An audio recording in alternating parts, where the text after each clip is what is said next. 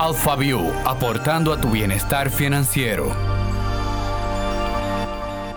Y sean todos bienvenidos a AlphaView con este podcast que queremos demostrarte que invertir en el mercado de valores dominicano es más fácil de lo que te imaginas.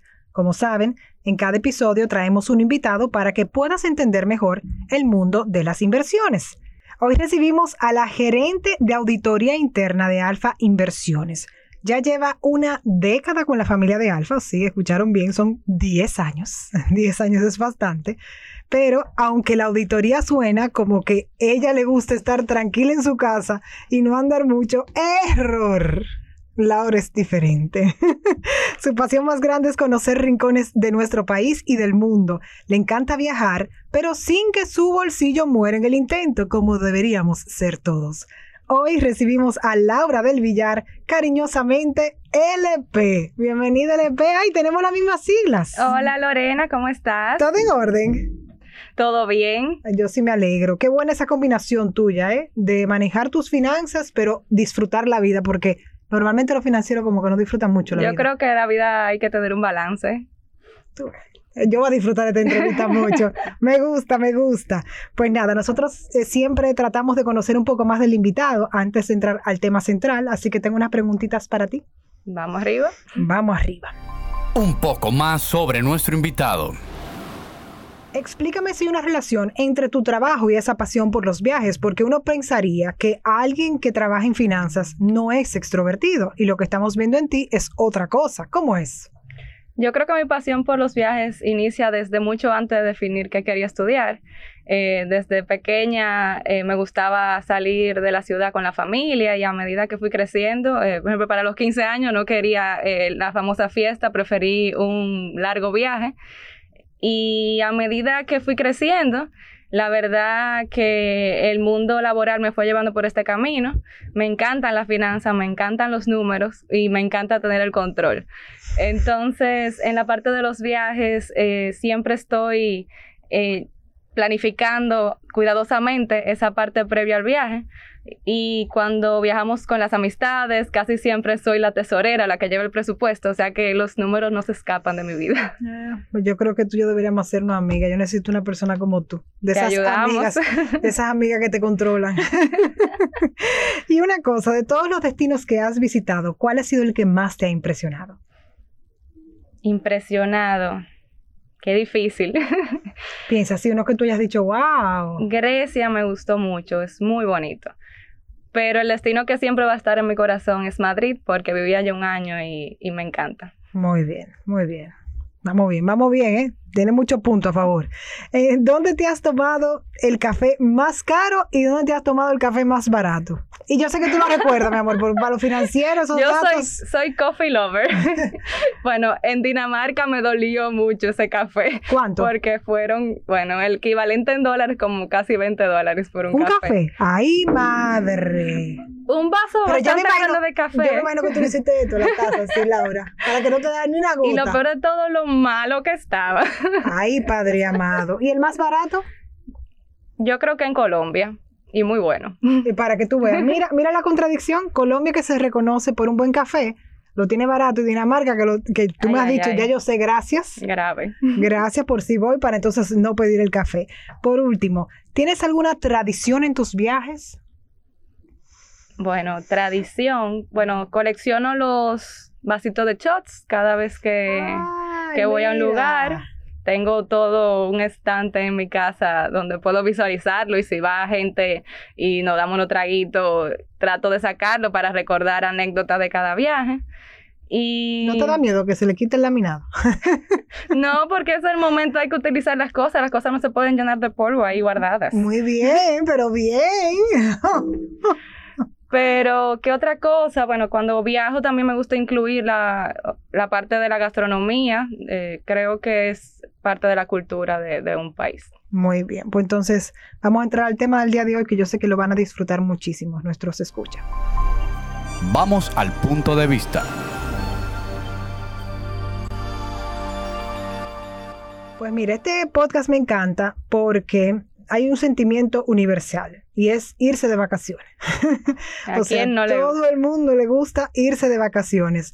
Y entonces, después que nos vamos de vacaciones, recordamos la frase de un gustazo, un trancazo. Entonces, estamos aquí porque justo tú, Laura, nos vas a compartir la guía de supervivencia financiera para viajes que nos va a dar los trucos para disfrutar de esos paseos que nos encantan hacer, pero respetando nuestras posibilidades financieras. ¿Escucharon bien? Porque el problema es que nos vamos de viaje siendo una persona y, regresamos otra, porque nos vamos pensando que somos millonarios y regresamos pobres. No, no, no se puede regresar con problemas. Exactamente, entonces así no vale la pena porque te vas a descansar, a desestresarte y entonces vienes a estresarte aún más. Así que vamos arriba que tengo un grupo de preguntas para ti, para que nos ayudes con esto. Vamos arriba. La pregunta que muchos se hacen, ¿debería armar mi viaje por mi cuenta o hacerlo con una agencia o tour? ¿De qué forma yo estaría ahorrando más? Depende. Depende de si armar el viaje te causa estrés o te emociona. Yo por mi parte siempre voy a preferir armarlo porque me gusta y me, me emociona. Pero, por ejemplo, una persona que, que no lo disfrute, quizás le conviene más eh, buscar una agencia de viaje o para programar un tour. También otras eh, condiciones que son importantes para saber si elegir tour o hacerlo por tu cuenta es el destino que visitas y la cantidad de días que, a dónde vas. Y también, por ejemplo, el idioma. En mi caso, por ejemplo, eh, fui a Rusia hace unos años y en ese viaje preferimos un tour, ya que primero no habían dicho que ellos no eran muy dados al inglés ni al español y incluso los rusos tienen un alfabeto totalmente diferente, o sea que leer las, los nombres de las calles o buscar una dirección iba a ser prácticamente imposible. Entonces, eh, en este caso, por ejemplo, a mí me dio más tranquilidad tener un tour en vez de armarlo por mi cuenta. O sea que va a depender eso. Si tú crees que te vas a estresar, mejor busca una agencia, pero a nivel de ahorro no significaría una diferencia. Eh, Depende también. En algunas ocasiones, dependiendo del destino, principalmente puede que la agencia de viaje te pueda ahorrar o si tiene alguna oferta, eh, hay momentos en que se puede aprovechar. Muy bien. Y, entiendo también porque si eres una persona que no eres tan diestra, pudieras no saber cómo aprovechar las ofertas, entonces te saldría más costoso si tú armas el viaje. Claro. O sea que Téngalo en cuenta, compañero. Algo también súper importante, cuando buscamos el destino para irnos de vacaciones, ¿qué uno debe tener en cuenta para elegir ese lugar? El dinero aquí es importante. 100%. Claro. No, porque eh, si tú me preguntas a mí dónde yo me quiero ir. Claro, uno, ahora, sueña con muchos sitios, pero hay que ver el presupuesto. Eh, pregúntame dónde me puedo ir. Esa es la pregunta. Entiendo que se debe elegir un destino en base a tus ahorros o monto que tienes disponible o podrías tener disponible, porque si se planifica con tiempo, uno puede ir acumulando ese monto sobre la marcha. Y si lo inviertes en alfa, aún mejor, porque ese dinero va creciendo en el tiempo. Muy bien, ¿y qué otras cosas más? Eh, bueno, por ejemplo, no es lo mismo también un viaje a Colombia que, o un viaje de turismo interno que un viaje a los países nórdicos o a Asia, por ejemplo. Son presupuestos muy diferentes y por eso hay que definir como ese monto general que tú tienes disponible para ese viaje. También importante, antes de elegir el destino, el tema del visado si tú no tienes visado de ese destino, eh, es importante conocer los requisitos, el costo de ese visado y los plazos para entregarte ese visado. Claro, porque hay muchísimas complicaciones con visados de, lugares así.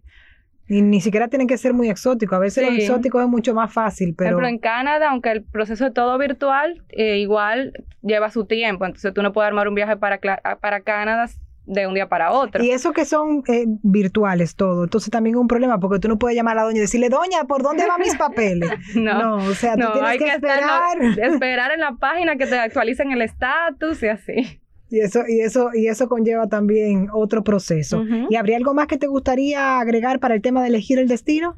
Yo creo que eso es lo principal, por lo menos la parte de ese, ese punto inicial de elegir el destino. Y, y con el tema de de, gastar, influye el tiempo. O sea, cuando uno arma el viaje un mes antes, una semana antes, un año antes, hay una diferencia ahí. Sí, realmente mientras, mientras más tiempo tú lo tengas eh, de anticipación para planificarlo, eh, es posible que te encuentres más ofertas, más opciones eh, que te permitan ahorrar en ese tiempo. También te permite quizás planificarte para ir pagando las cosas por parte. Entonces, esa, eso te, a la larga, cuando llegue el momento del viaje, tendrías menos gastos en ese momento. Sí, pero tú sabes que hay quienes apuestan a que, que hay una oferta de último minuto. y se, dan, también hay que arriesgarse, bueno, pero y, y tomarlo también eh, como una ventaja al momento, si surge una oferta así. Claro, pero no sería lo, lo normal porque como muchas veces tenemos que pedir las vacaciones y demás en el trabajo. El visado, por ejemplo. Exactamente, entonces... No, y tampoco no todo el mundo tiene el dinero ahí disponible en la cuenta para salir corriendo y montarse en el próximo avión. Tienes toda la razón, tienes toda la razón.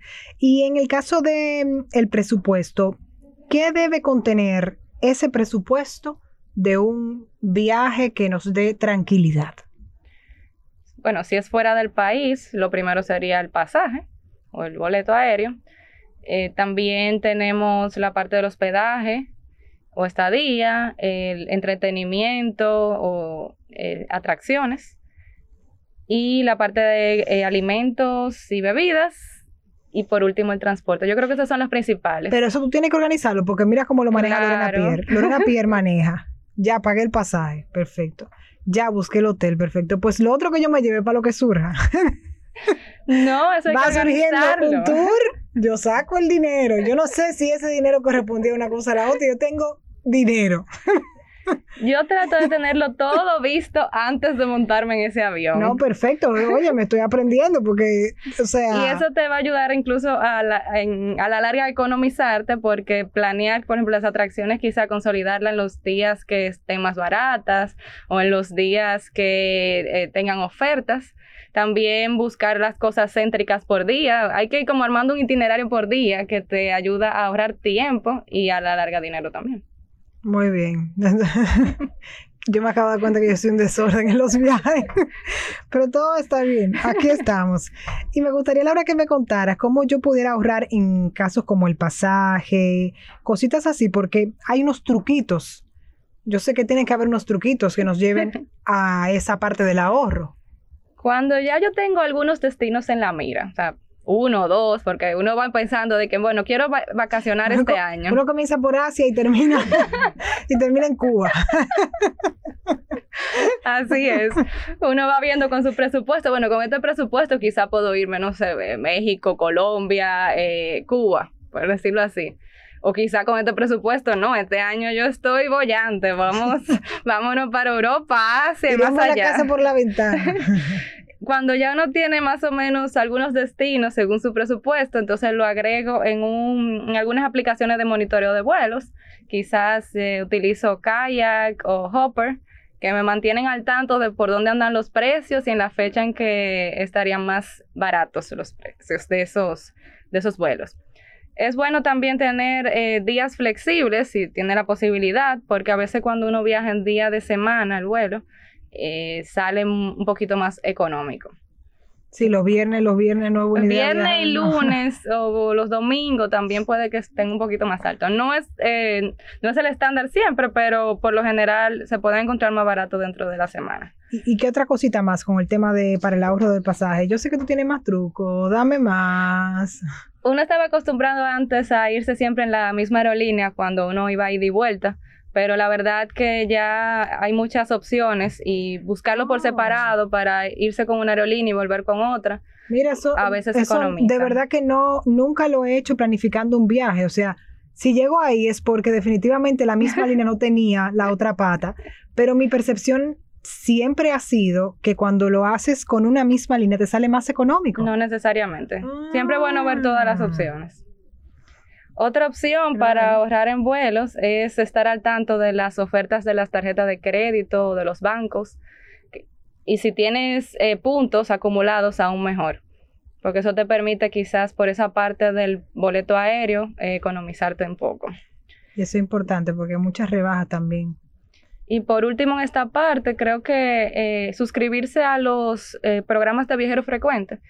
Muchas veces son gratuitos y uno... ¿Cómo cuál? Dame un ejemplo de cuál tú utilizas. No, de cualquier aerolínea. Cada aerolínea tiene su, su suscripción de viajero frecuente. Y aunque tú no tengas intención quizás de seguir viajando con ellos, estar ahí registrados quizá en su base de datos, lo único que te puede generar es algún beneficio. De que entres en una tómbola de una rifa o se pasó algo y, te, te, regalan muchos puntos o millas o todo lo demás.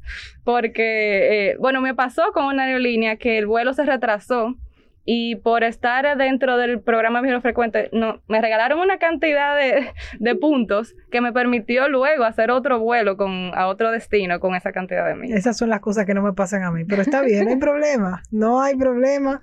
Soy una mujer agradecida del Señor.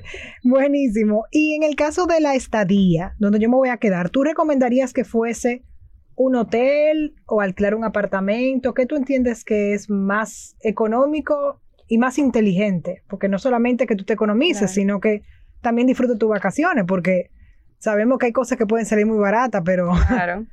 Si estamos hablando de ahorro, la verdad que elegir un destino donde tengas a un amigo o a un familiar puede, puede economizar bastante. Ay, los tíos. Claro, siempre y cuando tú no molestes en esa casa, ¿verdad? O esa persona. Eso hay que tenerlo en cuenta. Usted llama y usted primero tiene que tantear, tía, ¿cómo estamos? Dependiendo de su respuesta, usted decide si va o no va a esa o un amigo de hace 10 años, mira, yo voy por allá. Sí, sí, sí, sí. No, hay casos y hay casos. Pero ya cuando eh, vemos aparte de alquilar o quedarte en un hotel, yo siempre veo ambas opciones antes de tomar una decisión. Dependiendo de la cantidad de personas, un hospedaje en un Airbnb puede ser una buena alternativa. Eh, lo que no quisiera dejar de mencionar aquí, Lorena, es lo importante que es revisar los reviews y los comentarios de las personas a la hora de elegir un hospedaje, ya sea un hotel o un Airbnb o un apartamento o lo que sea.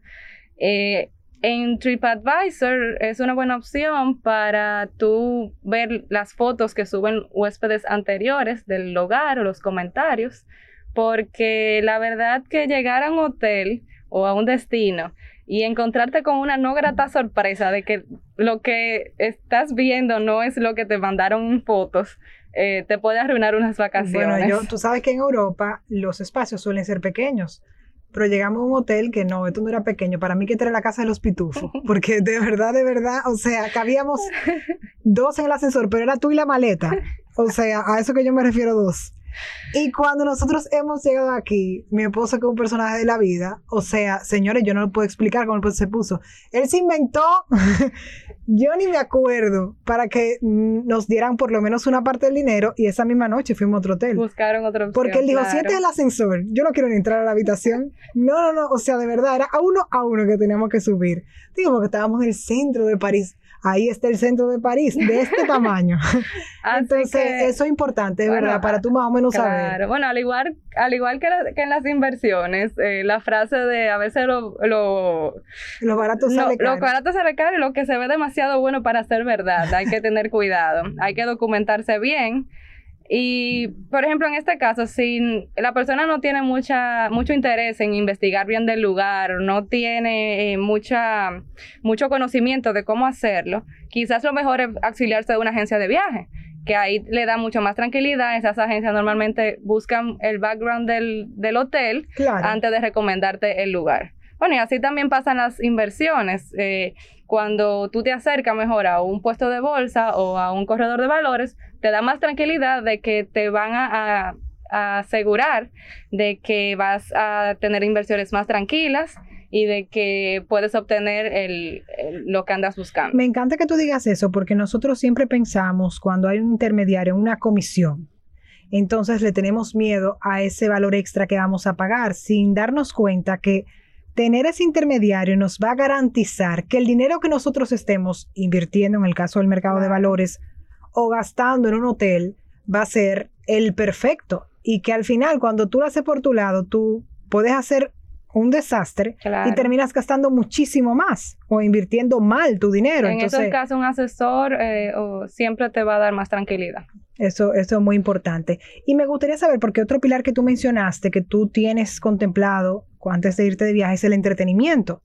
Entonces, ¿cómo organizamos esa parte? Porque que ahí es donde tú ves, ahí es donde yo soy libre. Ahí sí de verdad soy libre, en el entretenimiento y la gastronomía. Yo eso no lo puedo calcular porque eso va a depender lo que mi, mi, vida me pide en ese momento. Yo en el entretenimiento uno empieza como a armar el itinerario por día. Y ahí entonces, como te comentaba, se puede buscar los museos o atracciones que tienen días gratis, unificar esas atracciones eh, por día según la localidad donde estén también, si tú eres estudiante, por ejemplo, una opción es mostrar el carnet de estudiante, que muchas veces le dan buenos descuentos. Por otro lado, yo también recomendaría comprar las actividades o atracciones con anticipación. Pues aparte de que te da un ligero ahorro, te ahorra bastante tiempo eh, al momento de llegar a la atracción, evitando las filas. Y yo creo que el tiempo en un viaje es eh, clave. Y y muchas veces puedes conseguir por hacerlo con tiempo justo a ese evento que tú quieres o a esa obra de teatro que tú estás loco por ver. Yo lo que creo que también muchas veces completamos demasiado la agenda, ponemos muchas cosas y por eso se vuelve un poco incómodo el llevar como un itinerario, porque lo llevamos muy de como con un ritmo muy deprisa. Entonces, usted como yo, que le gusta disfrutar la vida, sí. en vez de poner cuatro cosas un día, ponga dos cosas un día. Yo, por ejemplo, aparte de las atracciones de entretenimiento, yo trato de dejar tiempo libre para disfrutar un parque, sentarme en un café, adentrarme un poco como en lo local de la ciudad. Suelo integrar en el itinerario guías eh, como tours a pie, que normalmente son gratuitos, tours gastronómicos o tours de bares, donde muchas veces son guiados por personas locales y poder tener ese contacto humano, conversaciones interesantes con personas que realmente viven allí, para mí tiene mucho valor. Y es la mejor manera de tú conocer realmente un país. Así es. Es conociendo su gente, lo que, lo que hacen el día a día. Y con, la comida, ayúdame ahí, ¿cómo uno ahorra? Esta es la categoría que más, más me gusta, me, da me doy mis gusticos aquí, la verdad. A mí me gusta ir a un restaurante que esté de moda o que tenga una buena calificación, pero quizás a otros no le interese. Es, si eres como yo, por ejemplo, que tú comentabas que te gusta, eh, que disfrutas sentarme de un buen restaurante, si tiene vista aún mejor y si tiene música en vivo, ya, mi favorita. Ya, ya, vamos a, aquí nos quedamos a vivir. Pero para ahorrar y poder darnos esos gusticos, entonces en las otras comidas del día eh, sería preferible hacerlas un poquito más económicas ya que se puede hacer tipo fast food o preparar algo en, la, en el hospedaje donde te estés quedando. Incluso hay comidas económicas que también se integran un poco a la ciudad, porque por ejemplo un pretzel en las calles de Nueva York, un kebab en Europa o los buñuelos en Colombia, son comidas baratas y típicas que te hacen como sentir ya dentro de la ciudad. Yo fui la más fina, que en Champs-Élysées, en París, me entré, mi amor, a comerme un hamburger. Muy bien, es válido. Porque yo dije, bueno, señores, ya vinimos aquí a conocer, ¿verdad? En la noche, como tú dices, voy a, a un restaurante a, a, a una entrada. Entonces, de comida, dame un combo. Así es, un equilibrio. Claro, claro, estudiante, yo claro. o sea, tenía que manejar el presupuesto. Claro, sí, siempre yo creo que también probar la comida y, bebida típica del lugar, por lo menos en una de esas comidas de los días que uno esté ahí. Eh, la gastronomía es parte de la cultura de un país y también las bebidas, porque ¿cómo no vamos a ir a Colombia sin probar el aguardiente, a México sin probar el tequila o por ejemplo a España sin un buen vino? Yo creo que hay que incluirlo definitivamente. Para eso quédese en su casa. Si usted, de verdad, si usted no va a hacer eso, usted se puede quedar en su casa perfectamente, que no hay problema. Tú sabes que muchas veces también nos gusta vivir esa experiencia de vacaciones con grupos. Entonces, ahí también hay un tema, porque la división de cuentas y demás pudiera convertirse en un dolor de cabeza. Dependiendo de la cantidad que vaya, cómo son las personas. ¿Qué tú nos recomendarías? Otra vez, entiendo que la clave es tener un presupuesto con el que todos estén de acuerdo y dejar claro desde un inicio los gustos de cada quien o actividades que cada quien uno prefiera. Sí, porque eso te daña un viaje. Y yo creo que todo eso hay que conversarlo previo a, porque ya en el viaje se pueden eh, haber enfrentamientos y causar malestar. Entonces, si todo el mundo pone sobre la mesa lo que le gusta, lo que quisiera visitar o no quisiera dejar de ir, y se integra en un itinerario que todos estén de acuerdo antes de, llegar al destino. Cuando se viaja en grupo, definitivamente a veces hay que ceder y llegar a un punto medio, porque no todos somos iguales.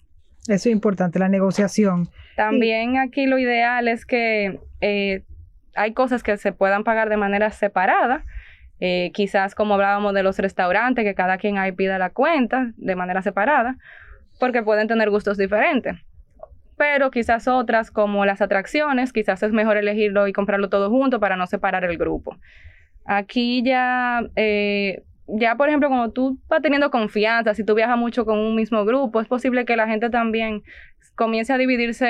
Eh, por ejemplo, yo compro las atracciones, tú compras los pasajes, tú compras, eh, tú pagas las comidas, y quizás al final lo que hacemos es que utilizamos nuestro querido y maravilloso Excel para dividir todo, todo lo que consumimos. Ay, Dios mío, cada vez que ustedes los financieros me hablan de un Excel, me ponen mala. Mala, pero yo sé, yo sé que es el mejor amigo en, claro. temas, en temas financieros. Está bien, está bien, te lo voy a, te lo voy a comprar. Pero ahí hay que tener en cuenta que sea equitativo, por eso imagino que el Excel, porque si no sale uno quillado, siempre, de que no, porque no te dice nada en el momento, pero después a los meses en una comida te saca, no, señores, porque ustedes me hicieron pagar muchas cosas. Entonces, no, no, hay que hacerlo equitativo. Haga su Excel. Eh, por último, me gustaría el tema del transporte, que tú también lo comentaste entre los pilares. ¿Tú prefieres alquilar un vehículo, moverte a pie, utilizar el transporte público? ¿Cuál es la mejor combinación? Depende de la ciudad. Hay ciudades en que el transporte público es muy bueno y es probable que usando esta vía llegues más rápido a todos los sitios. También está la opción de Uber, Lyft, que en muchas ciudades hay, a veces te da más tranquilidad que tomar un taxi en la calle. Y en otras ciudades, entonces quizás sea necesario el alquiler de un vehículo. Pero con esto de rentar un carro, no solo deben tener en cuenta el costo del vehículo, sino el seguro, el combustible, los parkings que suelen ser muy costosos en muchas ciudades, los peajes y yo diría que hasta un presupuesto de incidentes, pues si no conocemos bien las leyes de tránsito en ese país, a muchas personas le ponen multas. Eh, eso, eso, es un buen detalle, es un buen detalle. Y más cuando tú tienes lugares donde tú manejas en vía contraria. O sea, ahí de verdad que yo creo que no se ahorre ese dinero alquilando ese vehículo. Hay use, que, otro medio de, de, transportes. Eh, oye, transportes, sí, porque son varios. Mira, LP, entonces, eh, todos estos consejos que nos han dado de verdad que son súper buenos y yo sé que van a ayudar a que todos nos organicemos mentalmente. Pero lo que me gustaría que tú me cuentes un poco, cómo invertir en el mercado de valores podría ayudarme entonces a mí a sacarle provecho a ese dinero para hacer cosas como la que tú me estás diciendo. Piensa en grande. Si llegamos a acumular un buen monto de inversión, es posible que lleguemos a un punto donde estas vacaciones se puedan pagar solas, con esos rendimientos obtenidos.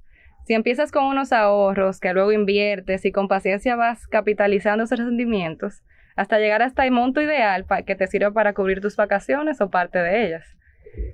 Dejarlo en una cuenta de ahorro no será suficiente para llegar a esa meta.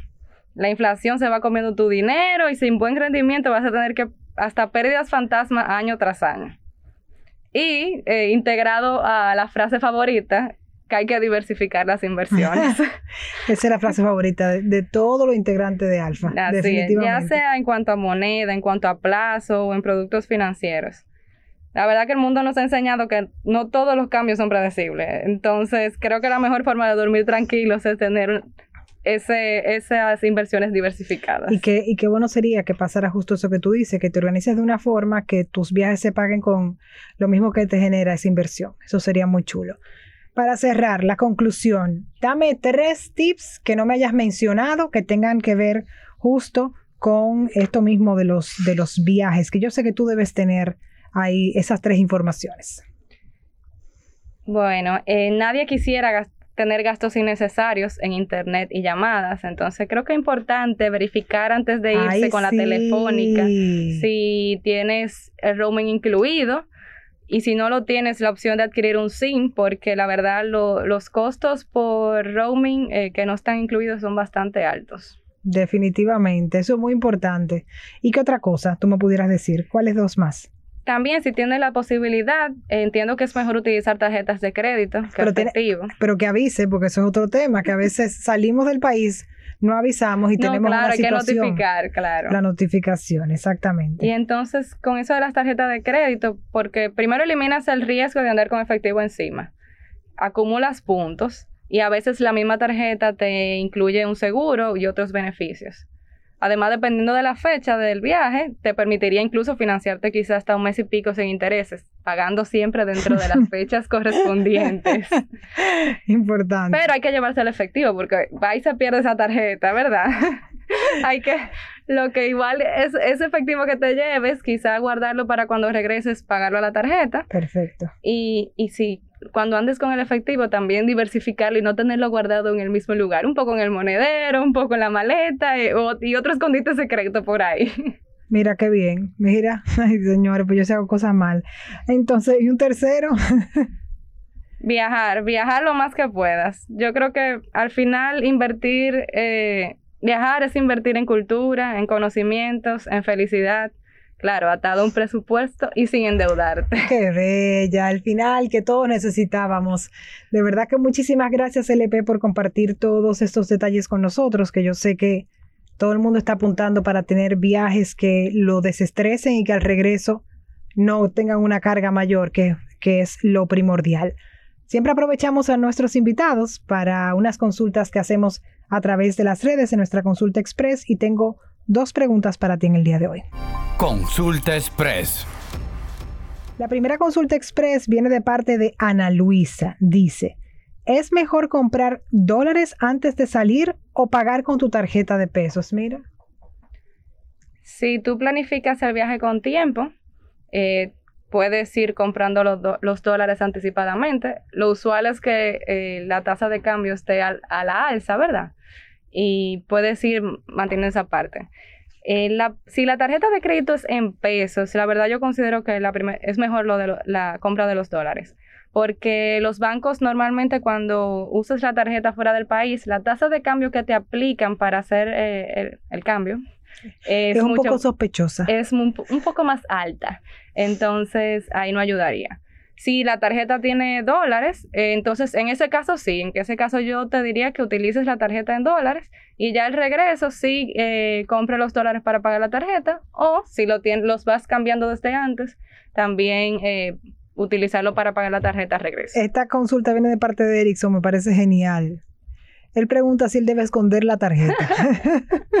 yo creo que si saben manejarse bien con la tarjeta, no hay por qué tenerle miedo como te dije, hay muchos beneficios, eh, desde eh, los puntos que quizá acumulas hasta eh, descuentos para los mismos pasajes que a veces hacen promociones o el seguro que te incluyen muchas veces con la tarjeta.